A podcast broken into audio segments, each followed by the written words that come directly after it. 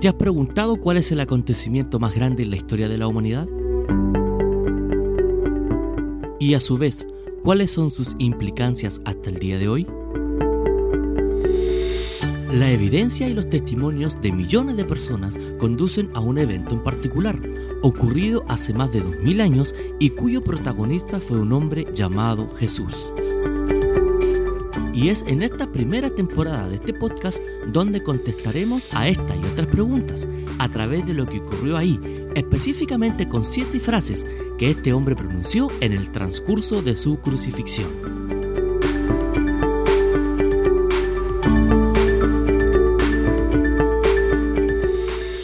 Bienvenidos a la primera temporada de este podcast. Mi nombre es David Salazar y el propósito de esto es dar a conocer la noticia más hermosa de todas la cual es que existe alguien que te ama y que lo demostró dando su vida en el hecho más importante de la historia de la humanidad.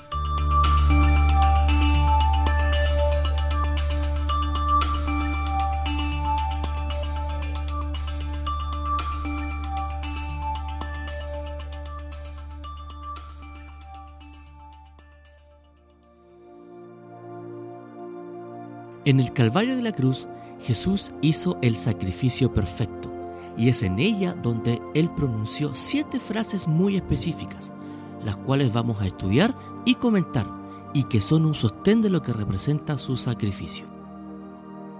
En este primer episodio nos enfocaremos en la primera de ellas, la cual es, Padre, perdónalos, porque no saben lo que hacen. Esta primera frase que dice Jesús en la cruz es una definición perfecta de lo que ella representa. Debemos comenzar entendiendo esto. Lo primero que Dios hace en nosotros al creer en Él, al confesarle como nuestro Salvador, pedir perdón por nuestros pecados, reconocer que Él murió en una cruz y que al tercer día resucitó de entre los muertos, es perdonar nuestros pecados.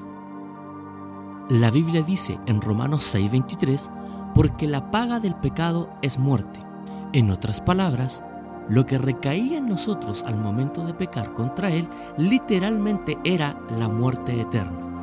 Pero lo hermoso viene en la segunda parte de este texto. Dice, mas la dádiva de Dios es vida eterna en Cristo Jesús, Señor nuestro. Dádiva quiere decir obsequio o regalo que se da de manera gratuita. Y es precisamente lo que ocurre con las personas que aceptan a Jesús como su Salvador personal y es uno de los primeros beneficios del perdón. Dios nos da el hermoso regalo de la salvación. Sin la cruz no hubiese existido perdón y menos salvación, pero gracias a Jesús todas esas dádivas o regalos inmerecidos recaen ahora en nosotros. La Biblia es clara al decir que estábamos muertos en delitos y pecados, pero que la misericordia de Dios y su gran amor para con nosotros nos dio salvación vida eterna y nos sentó en lugares celestiales juntamente con Él. Esto es tremendamente importante que lo sepamos, pues al cambiar el mensaje de la cruz de Cristo, nos hemos estado perdiendo la bendición de ver vidas transformadas por la misericordia y la gracia de Dios. Soy un convencido que en este tiempo final de la historia, Dios mostrará de su gracia de una manera abundante, pero somos nosotros, tú y yo, los encargados de darlas a conocer, predicando y anunciando el mensaje de la cruz de Jesús a las personas. Teniendo claro lo anterior, me es pertinente explicar qué entendemos por perdón para tomar un mayor realce a lo que Jesús nos dio a través de su sacrificio. Cuando se define el concepto de perdón desde el punto de vista bíblico, estamos hablando de ideas muy específicas, las cuales son la de cubrir algo, lo que se conoce como expiación, la de llevar o quitar algo, que en este caso sería la culpa, la de liberar, remitir o exculpar y la de despedir o dejar. Si analizamos detenidamente el concepto de perdón con las frases antes mencionadas, podemos entender de una mejor manera lo que Cristo hizo en la cruz y lo que Él quiso entregarnos al aceptarle como nuestro Salvador personal, ya que fue en la cruz donde Jesús derramó su sangre y cubrió nuestros pecados. fue en la cruz donde Jesús llevó la culpa de esos pecados. Es en la cruz donde Él nos liberó y nos exculpó de la condenación eterna que recaía sobre nosotros y es gracias a la cruz donde nos despedimos de la muerte eterna, dejamos atrás nuestro pasado y le damos la bienvenida a la vida eterna. El perdón viene a ser eso que remueve todo obstáculo que nos aleja de Dios y hace posible que el hombre se reconcilie y restablezca una amistad con Dios. Y es aquí donde el sacrificio de Jesús toma gran importancia, pues cuando Jesús murió, Satanás creyó que había derrotado a Dios y que el mundo ya no tendría chances de reconciliarse con él.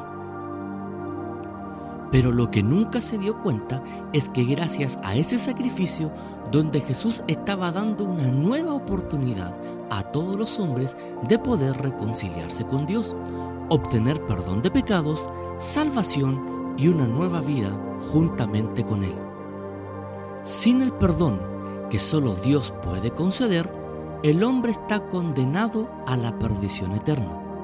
El perdón de Dios incluye el no acordarse más del pecado y el sepultarlo en lo profundo del mar. Y es aquí donde viene la pregunta fundamental de este primer episodio, la cual es, ¿cómo puedo obtener ese perdón que Dios me ofrece? La respuesta es, el perdón de Dios se obtiene cuando le confesamos nuestros pecados, cuando creemos que Jesús es el Hijo de Dios y que Dios le levantó de entre los muertos.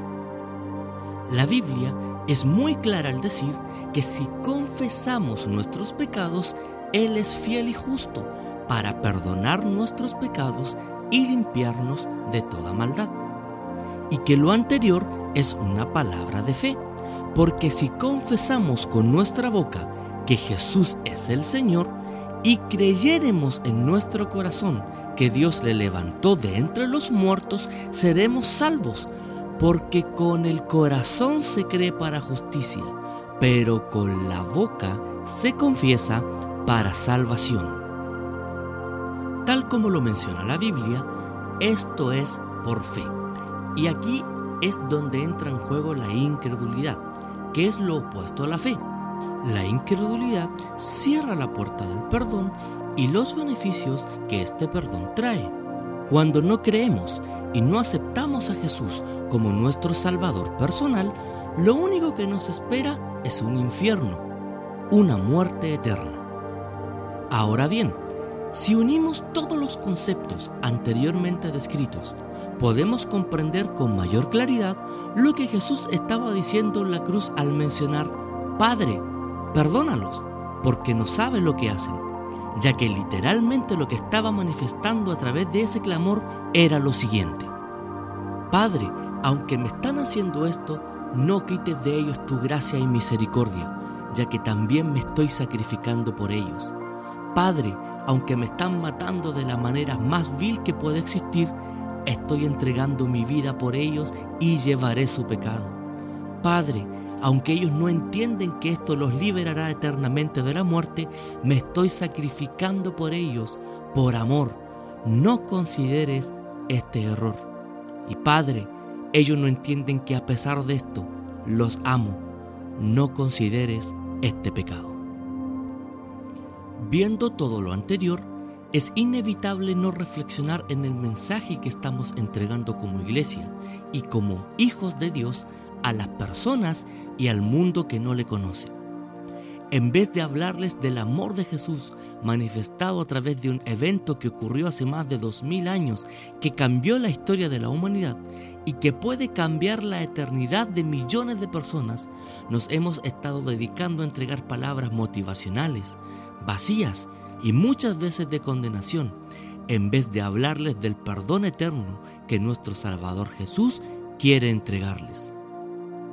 Se dice que el meollo de toda la Biblia se encuentra en el famoso pasaje de Juan capítulo 3 versículo 16 que dice lo siguiente.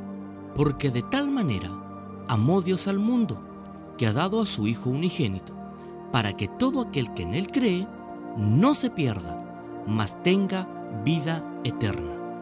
Pero el real sentido de este versículo lo dan los versículos siguientes, los cuales dicen, porque no envió Dios a su Hijo al mundo para condenar al mundo, sino para que el mundo sea salvo por él.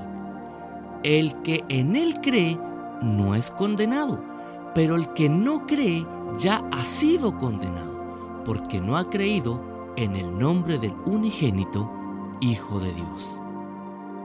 Creo con todo mi corazón que es tiempo de comenzar a abrir nuestra boca, de hablar y anunciar el mensaje de la cruz, de dar a conocer la noticia de que hay un Dios que murió por la humanidad, que quiere perdonar los pecados y cambiar la eternidad de todos los que desean aceptarle y creer en Él. Jesús pagó un precio por ellos, un muy alto precio, el cual fue su sangre, su vida, para que literalmente la humanidad pueda tener vida eterna. Antes de culminar, me es necesario decirte lo siguiente. La cruz es una representación gráfica de la vida. Si tenemos un poco de imaginación y miramos el cuadro de la cruz, podemos observar a Jesús en el centro y a dos personas que la Biblia menciona como malhechores. Y aunque uno se salvó, el otro se perdió, aunque ambos estaban cerca de Jesús. Y si lo miramos desde ese punto de vista, tristemente hay personas que no querrán recibir en su corazón a Jesús, pero que eso no sea por nuestra responsabilidad, y menos de que nadie les habló del amor y del perdón que Jesús quiso entregarles. Para concluir este primer episodio, es necesario que entiendas esto. Existe un poder extraordinario en la cruz, y el perdón que ofreció Jesús allí aún está presente para cada uno de los que deseen creer en Él y aceptarle como su Salvador personal. Quiero agradecerte por haber escuchado hasta el final este podcast y si llegaste hasta aquí es una señal de que en tu interior necesitas de algo que llene tus vacíos y ese algo no es una cosa, es alguien, una persona que se llama Jesús. Además, invitarte a que compartas este podcast y que puedas seguirme en mis redes sociales. Búscame en Facebook como David Salazar Podcast y en Instagram como David Salazar-podcast. Para finalizar, me gustaría despedirme con la siguiente reflexión. Si te has quedado en el camino, debes saber que Dios tiene un corazón que perdona. Sus brazos siempre están abiertos a un corazón arrepentido. Mi nombre es David Salazar y deseo de todo corazón que puedas conocer y aceptar a Jesús como tu Salvador personal. Nos vemos en el siguiente episodio y que Dios te bendiga.